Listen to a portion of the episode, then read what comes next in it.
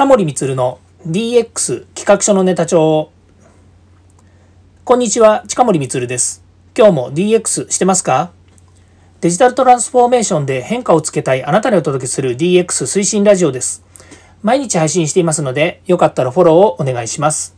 さて今日はですね DX 番外編として銀行ニュースの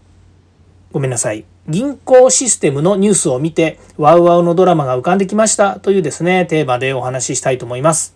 ここ最近ですね銀行のシステムトラブルについてのニュースが結構出てますねちょっとその話しますと、これ、みずほ銀行の話なんですね。まあ、遡ることですね、えー、まあ、第一勧業銀行、それから富士銀行、日本工業銀行とですね、こう三大銀行ですね、まあ、この時のですね、銀行の経営統合っていうのは、もうほとんどいろんなところでやってたんですよね。今大きなね、銀行、えー三菱 UFJ 銀行とかですね、それから三井住友銀行とか、まあ、そういうですね、大きな銀行に寄ってきてはいるんですけれども、えー、このみずほ銀行もですね、えー、こういったその第一勧業銀行、富士銀行、日本工業銀行というですね、この3行がですね、経営統合をしたんですね。で、この、えっ、ー、と、みずほ銀行だけはですね、あの、当時から、これ20年ぐらい前なんですけども、当時からですね、えー、もう、あの結構あごめんなさいあの、えーと、20年前っつってるのは、えーと、20年ぐらい前からシステム的にやばいんじゃないのっていうふうに言われてたっていうこの、えー、ニュースなんですけれども、え、実際にはですねこの3行が経営統合した時にですねシステムをどういうふうにするのかっていうことで、まあ、どこどこ銀行のシステムをメインに引き継ぐというふうな話になるんですよねこれ3行が合併してるので。ところがですねその3行ともですね、えそれぞれいろんな、え、まあいわゆるめあのなんていうかねこうえっ、とあの、SIR さんに任せてたんですね。富士通さん、IBM さん、それからに、えっ、と、日立製作所さん、それから NTT データも加わってですね、まあ、複雑な構造になっていたということが原因で、まあ、いろいろですね、まあ、あの、今回に限らずですね、このみずほ銀行の、えー、システム、これはですね、えー、まあ、ブラックボックス化していてですね、いろいろ問題が起こってたわけですよ。まあ、そのね ATM が動かないとかそれから銀行のシステムがダウンしてますよなんていうのはまあこれは表面上のことなんですけども裏側ではですね結構大変なことがいっぱいあったというふうに聞いています。で結果的にですね金融庁がまあ自分たちが主導権を握るよというような感じ言い方は違うかもしれませんけれども要はみぞ銀行の経営に任せといてはダメですねということであこれはもうあの金融庁が管理監督しますというふうに言っているわけですね。で、これ、いろいろ問題はあると思うんですよ。その突然やってきてですね、金融庁が管理したからといってですね、システムが動くかっていうと、そんなことないですよね。っていうのは、あの、金融、金融庁っていうのは、あの、金融のプロではあるんだけれども、システムのプロではない。もしかすると、中にですね、システムのプロもいるかもしれませんけれども、あの、突然やってきてですね、何千億円も動かしているようなですね、システムをですね、いきなりあの、ちゃんと動くようにできますよ、なんていうわけにはいかないのでですね、これはまあ今後ですね、どういうふうに動いていくのかな、どういうふうに、えー金融庁がですね、まあ、差配をしていくのかなっていうのはあるんですけれどもいずれにしてもこのメガバンクですよねみずほ銀行を使っている、えユーザーの方もたくさんいらっしゃると思うんですよね。これあの個人の話だけじゃなくてあのもう本当に企業がメインバンクとして使ってるっていう話もあるのでまあシステムがダウンするっていうのはですねこう月末のねその私もそうですけれどもあの月末のねあのお金の処理ですよね。まあ例えば、えー、パートナーさんにお支払いをするとかそれから、えー、お客様からお金が振り込まれるとかこういうのにですねやっぱりこう時間を割いてですね月末にいろいろあのお金の処理とかもするわけですよ月1ね。でそういった時にですねやっぱりあの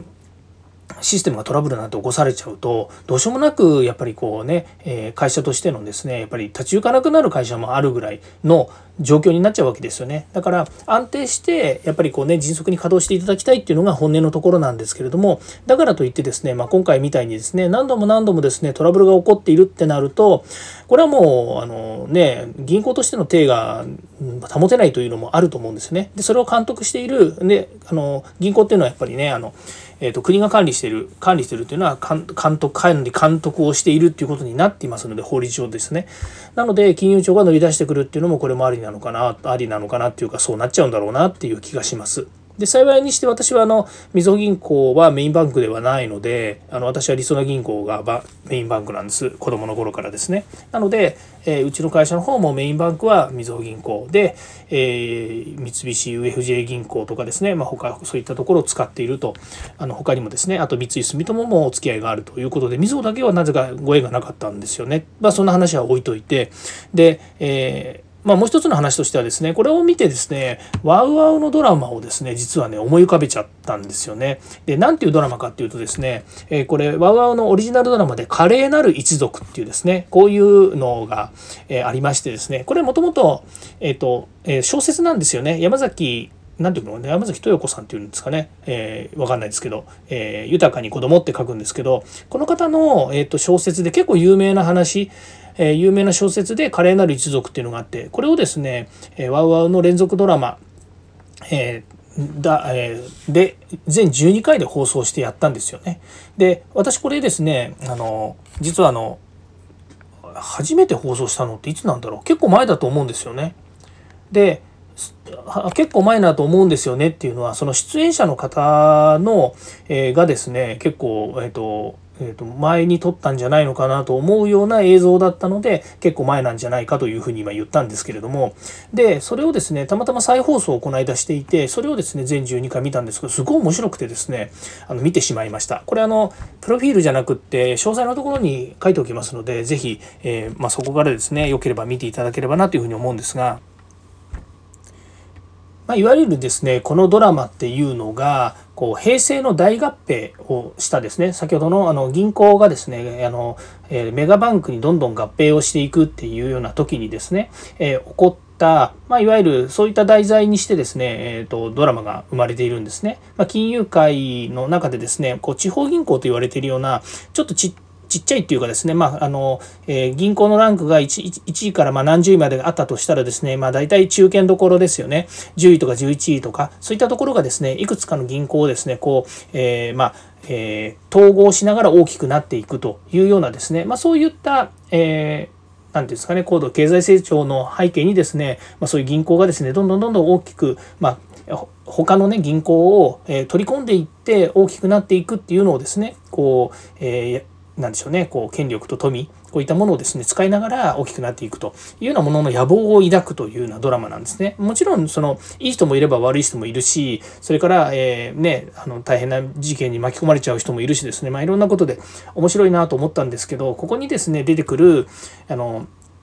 えー、まあ、いわゆる俳優さんですよね。こういう方たちがですね、結構有名な人たち、えー、がいっぱい出ていて、あ、これ面白いなと思って見てたわけなんですけども、その時のドラマがですね、これまた、華麗なる一族、知ってる方はね、すごくあの、えー、まあ、有名な小説らしいので、え中身は知ってますよという方もいらっしゃると思うんですけども、まあ、章が大を食う合併みたいなのをですね、こう、声高にしてですね、どんどんどんどんいろんな仕掛けをしていくということなんですよね。で、思ったのが、まあ、結果的にこれはドラマだし、それから平成の大合併っていうののも起こったわけなので、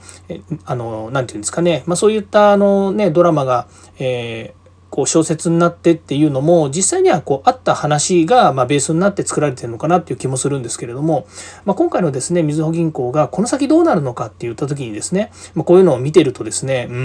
んどうなっちゃうのかなと。ただ単純に金融庁がですねあの入ってそのシステムダメだからまた新しいのにするよなんていうような話もあるでしょうしそれからまたはねあの他の銀行さんが持ってるシステムがいいからじゃあそれ採用して相乗りで使ったらどうですか？なんてね優しい言葉をかけるのかななんて。